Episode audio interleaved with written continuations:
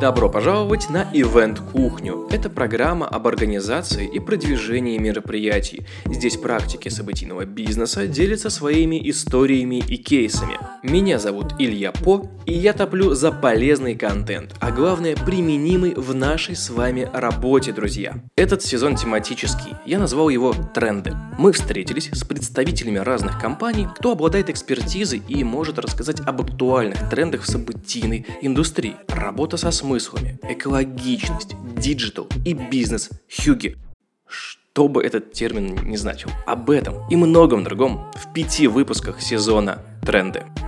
Партнер сезона – агентство экологичных коммуникаций Boost Team – это команда креативных ребят, которые занимаются офлайн и онлайн коммуникациями на 360 градусов. Креатив, дизайн, digital, медиапродакшн – это все к ним. Ребята следят за актуальными трендами, создают действительно крутые концепции и практикуют эффективные бизнес-инструменты. Также Boost Team выступает в поддержку рационального использования ресурсов с помощью собственной эко-инициативы Green Team и готова предложить экологичные альтернативы стандартным проектным опциям. Все ссылки пароли явки в описании к этому выпуску. Перед началом выпуска хочу дать несколько рекомендаций. Первое – подкаст наших друзей Next Media Podcast о новых медиа, мире digital и SMM. Вторая рекомендация – это деловой портал для профессионалов event-индустрии Event Life. Здесь вы можете прочитать текстовую, расширенную версию этого выпуска Event Кухни, а также найти множество других полезных материалов. В этом выпуске узнаем, кто такой архитектор смыслов, как грамотно донести информацию до аудитории и как написать сценарий и заложить в него правильные смыслы. Мой гость Алеша Ермолин, автор методики осмысленного обучения архитектоника смыслов и учебного пособия по инфографике для подростков «Основы инфографики» кто такой архитектор смыслов и какими навыками он обладает. Архитектор смыслов – это специалист, который умеет формулировать идеи в виде увлекательного текста сценария и визуализировать его с помощью инфографики. Вот почему инфографики? Дело в том, что инфографика – это, на мой взгляд, суперэффективный способ объяснения информации любой степени сложности с помощью наглядных картинок и схем. Но вот чтобы быть архитектором смыслов, недостаточно уметь пользоваться инфографикой. Нужно обладать обладать ну, метапредметными навыками работы с информацией. И вот эти навыки инфографические сложены от простого к сложному. Их 9 штук аж. Значит, первое это понимать непонятное, потом пополнять словарный запас, третье формулировать смыслы в виде увлекательного текста, четвертое умение это визуализировать текст с помощью э, инфографики непосредственно. А далее это уметь конспектировать информацию. А обязательно нужно уметь оценивать объективно свою точку зрения,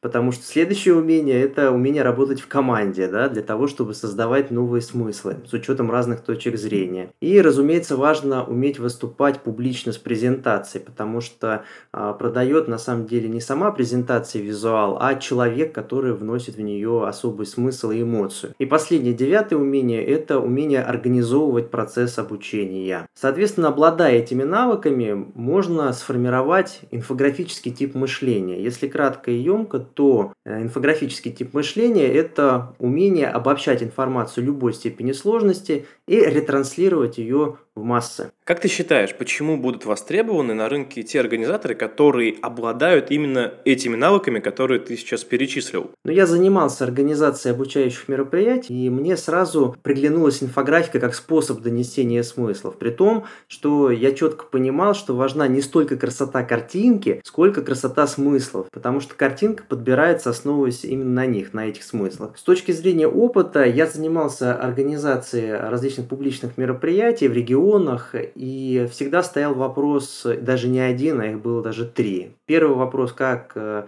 заманить в хорошем смысле людей на мероприятие, завлечь их, да, идеи мероприятия. Я занимался в свое время стереодебатами, то есть дебатскую тему продвигал, э, занимался политическими партиями и средством массовой информации. А, и, соответственно, второй вопрос – это как удержать внимание, то есть как обучить там, политиков, как правильно дебатировать, вот, а средства массовой информации, как освещать события, которые будут происходить в городе. И, соответственно, это другой тип коммуникации, который очень важен, он уже касается непосредственно события. И третье – это постпродакшн, назовем его так, это освещение мероприятия после того, как оно прошло.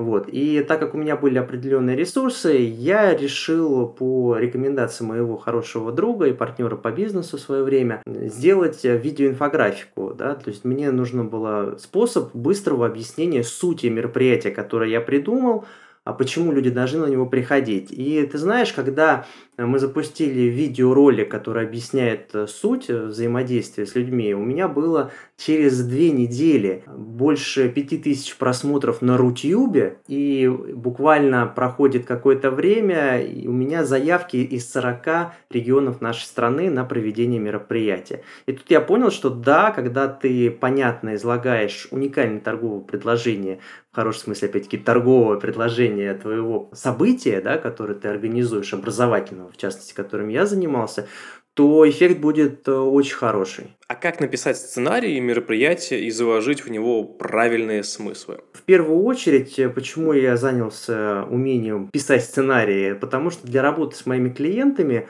очень важно полагаться не на музу, поэтому я разработал метод, который называется конструктор смыслов. И создал для него автоматизированную версию с названием Визирь. А вот то, о чем я сейчас расскажу, можно делать самостоятельно, но просто автоматизация этого процесса позволила многократно ускорить э, этот процесс, да, написания текста и аргументировать клиентам, что созданный текст сценария это не случайный полет фантазии, а осмысленный результат. Вот, соответственно, с точки зрения метода, если говорить о последовательности шагов, то есть э, вот эти три базовых шага. Первый шаг – это ответы на вопросы брифа. Вот, то есть есть определенный пласт вопросов для разных задач. И разным задачам разные вопросы. Если я говорю там о школьниках, с которыми я сейчас очень много работаю по, по стране, то там им нужно, например, делать изложение книги, которую они прочитали. Да, это тип сценария изложения.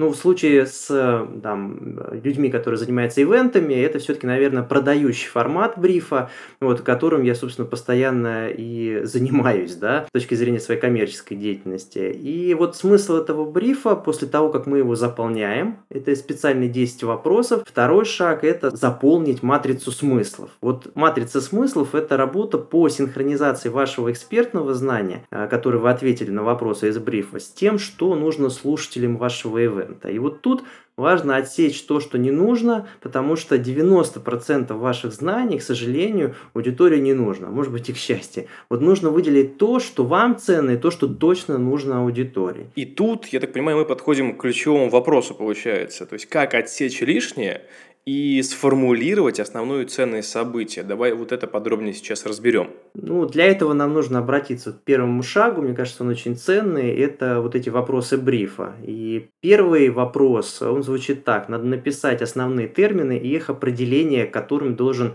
в итоге овладеть ваш целевой зритель. Это очень важный момент. Почему именно с терминов начинать? Потому что это позволяет сфокусировать ваше же внимание на том, что нужно вашему зрителю. Вот. Дальше, когда вы очертили границы с помощью терминов, вы переходите ко второму вопросу, а, который звучит э, следующим образом. Какой результат вы ожидаете от э, вашего сценария или от вашего видеоролика или от вашего выступления. То есть, что вы хотите, чтобы купили или, может быть, чтобы поняли ваш продукт, или достаточно, например, чтобы люди просто встали и начали аплодировать в зале после вашего выступления. То есть, цели бывают разные, это тоже очень важно понимать. Значит, третий вопрос звучит так. Какую ценность вы предлагаете целевому зрителю? Он позволяет сфокусировать внимание человека на том, что ему действительно нужно. Дальше четвертый вопрос. Есть ли на рынке подобная ценность и в чем преимущество именно вашей ценности? Ну, тут понятно, очень важно с точки зрения ваших зрителей, которые там вы приглашаете на мероприятие, либо что-то объясняете ценность вашего продукта, да, объяснить разницу между тем, что есть. Ну, а бывают, правда, и другие задачи, когда вам вы создаете, знаете, так называемая стратегия голубого океана, когда вы создаете что-то вообще новое, хотя уже существующие ниши. Пятый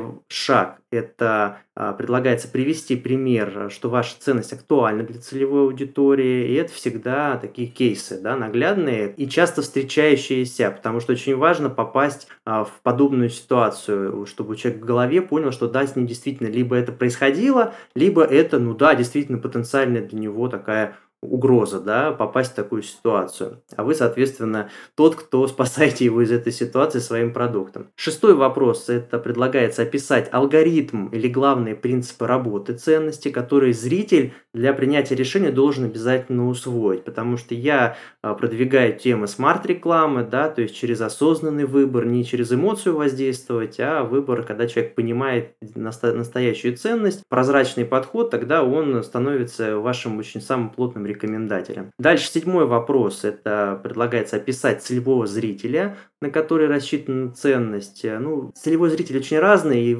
разумеется, важно это понимать. Да? Либо это лицо, принимающее решение, это один человек. Либо это работники компании какой-то крупной, да, там это другая история. Либо это молодые мамы там, в B2C сегменте. Да? То есть вариации разные, вы сами лучше понимаете, что это есть. Да, это похоже чем-то на такие брифы маркетинговые, но с акцентом ответами на нужные нам с точки зрения написания истории вопросами. Значит, восьмой вопрос – это опишите боль целевого зрителя, который решает продвигаемые ценности. То есть тут мы как раз уже попадаем не просто в ценности, а в ситуацию, когда есть четкий страх, нам надо понять да, его переживания человека, чтобы а, эмоционально он был более связан с тем, что, о чем вы рассказываете. Девятый вопрос – это предлагается описать результат, который получит целевой зритель воспользовавшись вашей ценностью, да, то есть э, мы, по сути, повторяем то, что вначале говорили, да, и в конце закрепляем этот эффект. И десятый, ну, так и немаловажный момент, всем известный, так называемый call to action, то есть призыв к действию, да, что должен целевой зритель ваш сделать, чтобы воспользоваться ценностью.